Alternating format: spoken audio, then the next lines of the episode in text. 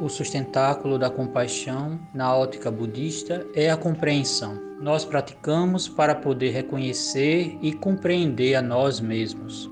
Monge Komyo